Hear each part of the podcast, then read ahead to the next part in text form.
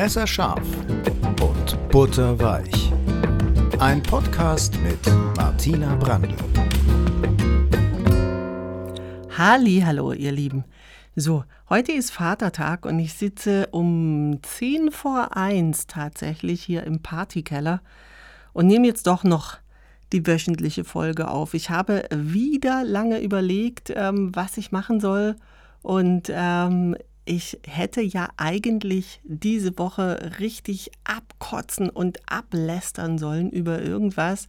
Da habe ich auch genug Stoff, das könnt ihr mir glauben, aber ähm, ich habe mich jetzt doch wiederum dagegen entschieden, weil ich Christi Himmelfahrt bzw. Vatertag, wie der äh, Schwabe ja gerne sagt, ähm, doch zum Anlass nehmen wollte, über dieses Thema zu sprechen. Ich habe nämlich äh, heute im Süddeutsche Magazin, nee, stimmt nicht, es war im Zeitmagazin, einen Artikel gelesen. Und da äh, ging es eigentlich im Wesentlichen um die Vaterrolle im Wandel der Zeiten.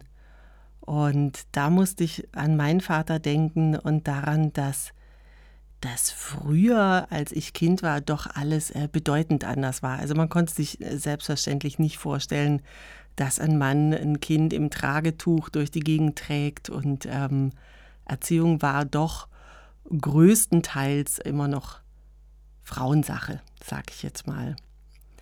Ähm, ich werde aber natürlich nicht, auch wenn jetzt heute eigentlich Lästerwoche ist, hier schlecht über meinen Vater reden. Deswegen habe ich mir gedacht, ähm, ich krame mal in meinem Kopf nach, was ich an, an positiven äh, Dingen finden kann. Also diese Woche dann eben aus der Reihe eine Schwärmerei ähm, über schöne Dinge, die ich, die ich an meinem Vater mochte. Erstens, mein Vater hatte eine sehr tiefe Stimme. Mein Vater war ja Bayer. Und die Bayern, die haben ja alle so, so eine gutturale Stimme. Also das ähm, finde ich heute noch sehr, sehr schön. Wahrscheinlich liegt das daran, dass wenn mein Vater gesprochen hat und man ihm äh, körperlich nahe war, spürte man natürlich auch das Vibrieren. Das fand ich äh, super, super angenehm und mein Vater hat äh, gut gerochen. Und zwar entweder nach Frisiercreme, Fit hieß die, das weiß ich noch. Es gab damals zwei Frisiercremen. Es gab damals doch Frisiercremen. Es gab Brisk in einer roten Tube und es gab Fit das war eine blaue Tube. Die habe ich manchmal auch kaufen müssen im, im Konsum, wie man bei uns sagte. Übrigens genauso wie im Osten, da gab es auch Konsum. Und ähm, ja, er roch entweder nach, nach Fit, nach dieser Frisiercreme. Ganz früher hat man, glaube ich, Pomade dazu gesagt.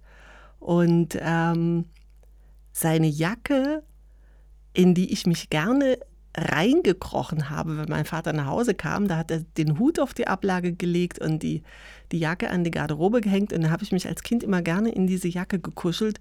Und die roch so wunderbar nach einer Mischung aus Zigarettenrauch und Bier. Also das klingt jetzt vielleicht komisch, aber das ist der Duft meiner Kindheit. Das, das roch nach Kneipe natürlich und äh, so roch eben mein Vater. Und ich habe diesen Duft wirklich geliebt. Was ich auch ähm, sehr gerne erinnere, ist, dass mein Vater sehr naturverbunden war. Mein Vater ähm, wollte eigentlich, glaube ich, Bauer sein. Er kam auch von einem Bauernhof, aber ähm, das ging nicht, weil es konnte immer nur einer diesen Hof übernehmen. Und obwohl mein Vater der Älteste war, ging der Hof äh, an seinen Bruder, der ähm, gehandicapt war. Was ich übrigens sehr großmütig von meinem Opa heute noch finde. Und ähm, mein Vater hat dann sehr gerne mit uns, wenn wir wandern waren, uns die Pflanzen erklärt und, und die, uns die Bäume abgefragt und hat uns dann erklärt, ähm, wie man an der Blattform und an der Beschaffenheit der Rinde erkennt, was für ein Baum das ist. Und die paar Sachen, die ich damals gelernt habe, die weiß ich auch alle heute noch. Und äh, was ich übrigens auch äh, toll fand, war, dass mein Vater immer sich im Wald ähm, wie sagt man denn, ähm, gesetzt unterhalten hat, also relativ leise, weil er einer meiner Lieblingssprüche von meinem Vater ist, störe nicht die Ruhe des Waldes. Da muss ich sehr oft dran denken, wenn ich heute durch den Wald gehe. Vor allen Dingen, äh, wenn ich irgendwelche Horden von Wanderern sehe, die man von weitem schon schreien hört. Da denke ich immer, störe nicht die Ruhe des Waldes. Siehst du, jetzt ist mir nur noch was Negatives eingefallen für diese Woche, wo ich gerade bei nervenden Horden im Wald bin. Die neueste Unsitte ist es ja jetzt, den Wald zu dekorieren. Habt ihr das schon mitgekriegt? Die Leute dekorieren jetzt den Wald. Das war an Ostern ganz schlimm. Ich bin an Ostern hier durch den Wald gelaufen und sehe plötzlich irgendwelche Filzhasen und bunte Eier an den Bäumen, wo ich wirklich dachte, Leute, also dreht ihr jetzt eigentlich völlig am Rad?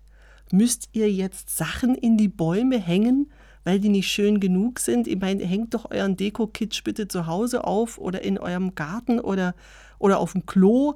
Aber äh, bitte macht doch nicht mit Draht auch nicht irgendwelche Holzherzen, die von Kindern bemalt sind, an die Bäume. Also so viel dazu. Jetzt aber wieder zu positiven Eigenschaften von meinem Vater. Er hat ja wirklich gerne Pflanzen erklärt, aber ich muss aber auch zugeben, dass je älter wir wurden, ähm, wir uns doch ein bisschen wunderten, wie viele Feldfrüchte Raps heißen. Also eigentlich war gefühlt fast jedes oder mindestens jedes zweite Feld, auf dem irgendwas wuchs, war es Raps. Ja, das ist ein Raps. Papa, was ist denn das? Ja, ein Raps. Und das da drüben? Ja, das ist auch Raps. Also, Mama, habe ich heute den Verdacht, dass mein Vater einfach immer, wenn er nicht so genau gewusst hat, was das für ein Kraut ist, dann war es halt Raps.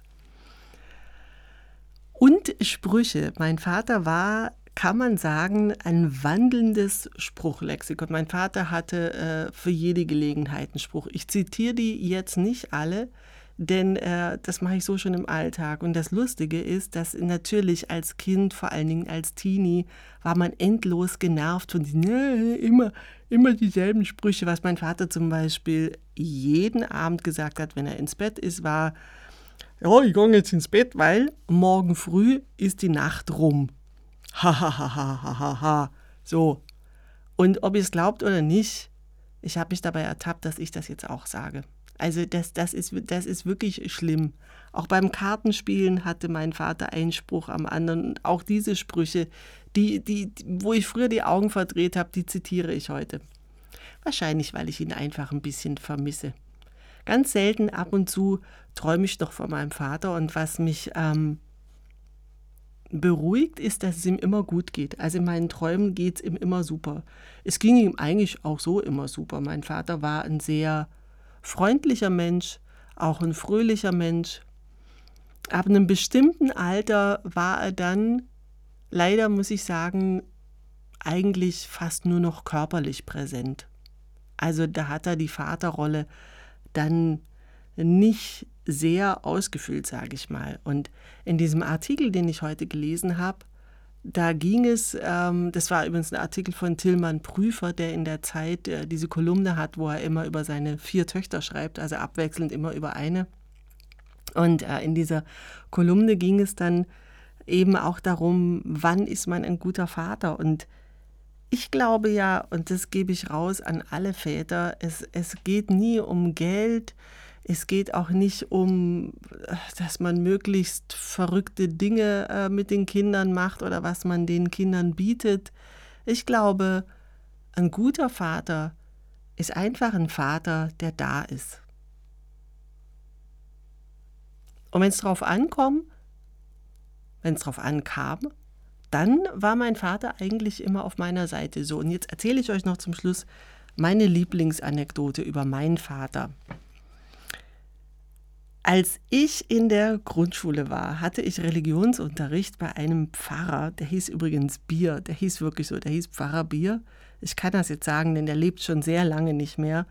Und der wollte, glaube ich, immer so ein bisschen moderne Methoden einführen, was ich heute ja ganz niedlich finde. Als Kind hat mich das aber total genervt. Und zwar ähm, sollte man sich da im Unterricht immer besinnen. Ihr denkt jetzt wahrscheinlich, was soll das Besinnen, verstehe ich nicht. Ja, siehst du, ganz genauso ging es mir auch. Ich habe das als Kind überhaupt nicht verstanden. Ich nehme an, der wollte so ein bisschen dass die Kinder zur Ruhe kommen, äh, äh, sich mit Gedanken machen. Vielleicht war das ein meditativer Ansatz, ich weiß es nicht. Definitiv waren wir im Grundschulalter einfach viel zu jung für sowas und, und konnten, also ich zumindest konnte damit nichts anfangen. Wenn du einem Grundschulkind sagst, gehe mal in dich und besinne dich, ja, pff, da ist nichts in so einem Kinderkopf. Also jedenfalls nichts, worauf man sich besinnen kann. Und ich fand das doof. Und deswegen habe ich den Religionsunterricht fleißig geschwänzt. Und bin dann immer so lange irgendwie an den Fluss gegangen und habe Steine ins Wasser geworfen oder so. Und eines Tages, das ist natürlich nicht lange gut gegangen, klingelte bei uns das Telefon, das graue Telefon, das bei uns in der Diele an die Wand geschraubt war und ein langes graues Kabel hatte und eine Wählscheibe noch. Ich sehe es noch wie heute. Das Telefon klingelte und mein Vater ging ran und ich hörte äh, dass er irgendwie mit jemand spricht, was so ein bisschen offiziell ist. Und irgendwann hörte ich ihn so sagen, ja, äh, kleinen Moment, ich frag mal. Und dann hielt er so den Sprechteil von der, vom Hörer zu, diese Sprechmuschel, und sagte zu mir so ganz ruhig, äh, du, der Pfarrer Bier ist da dran, der, der sagt, du schwänzt immer den Religionsunterricht, stimmt es? Und ich sagte, ja. Und er sagte, ja, warum? Und dann habe ich ihm das erklärt, beziehungsweise gesagt, nee, äh, da muss man sich immer so besinnen und äh, das, das finde ich doof und ich kann damit nichts anfangen. Und dann ging mein Vater ans Telefon und sagte zu meinem Lehrer und dem Stadtpfarrer, also meine Tochter sagt, bei Ihnen im Unterricht muss man sich immer so besinnen. Und ähm, ehrlich gesagt, äh, ich kann damit auch nichts anfangen. Also so ungefähr. Ne? Wie das Gespräch dann genau geendet hat, weiß ich nicht mehr. Ich weiß noch, dass er dann hinterher gesagt hat, ähm, ja, das ist, ich, ich finde das auch bescheuert, denn man muss dazu sagen, mein Vater mochte diesen Pfarrer nicht so gerne, denn mein Vater kannte noch ganz alten katholischen äh, Gottesdienst, wo der, der Pfarrer die Messe noch auf Latein hält. Ja, ja, ich bin uralt und äh, mit dem Rücken zum, zum Publikum sozusagen steht. Und äh, der Pfarrer Bier hat auch in, im Gottesdienst so ein bisschen moderne Methoden einführen wollen und mal so ein paar modernere Lieder singen. Und der war sicher sehr ambitioniert, aber mein Vater mochte das nicht, war altmodisch und lehnte eben auch diesen Pfarrer ab und ähm, hat dann aber auch gesagt, ja, aber er hat dann zu mir gesagt, ich finde das auch blöd, aber ähm, du hast auch vollkommen recht, ne? das ist ein Scheiß, dieses Besinnen, aber du musst natürlich trotzdem zum Religionsunterricht gehen, du kannst dich einfach schwänzen. In Erinnerung ist mir aber einfach geblieben und deswegen ist es mir eine liebe Anekdote, dass, ähm, ja, wenn, wenn es drauf ankam, hat sich mein Vater vor mich gestellt und hat ähm, das kann man jetzt vielleicht aus Lehrersicht scheiße finden. Ich weiß auch nicht, wie es aus pädagogischer Sicht ist, aber ähm, für mich war es toll und für mich äh, hat es, mir hat es ein großes Vertrauensgefühl gegeben, dass er mir recht gegeben hat, sich vor mich gestellt hat, mich sozusagen nach außen hin beschützt hat und äh, mir dann intern schon gesagt hat, dass es ein falsches Verhalten wird. Aber er hat eben zu mir gestanden und ähm, dieses eine Mal auf jeden Fall. Und das war, das war sehr, sehr schön.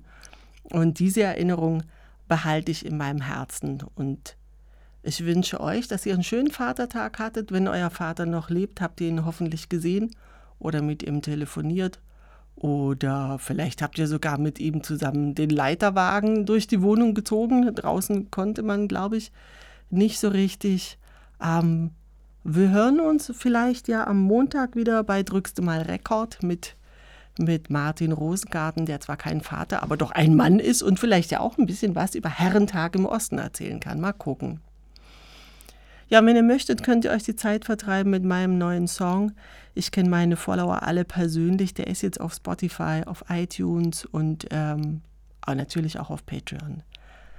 Da würde ich mich freuen, wenn ihr da mal reinhört mal reinklickt und den fleißig teilt und äh, ja, weiß ich nicht, laut spielt vom Balkon runter oder so. Macht es gut. Ich wünsche euch eine schöne Woche und ähm, wir hören uns euer Lockdown Girl.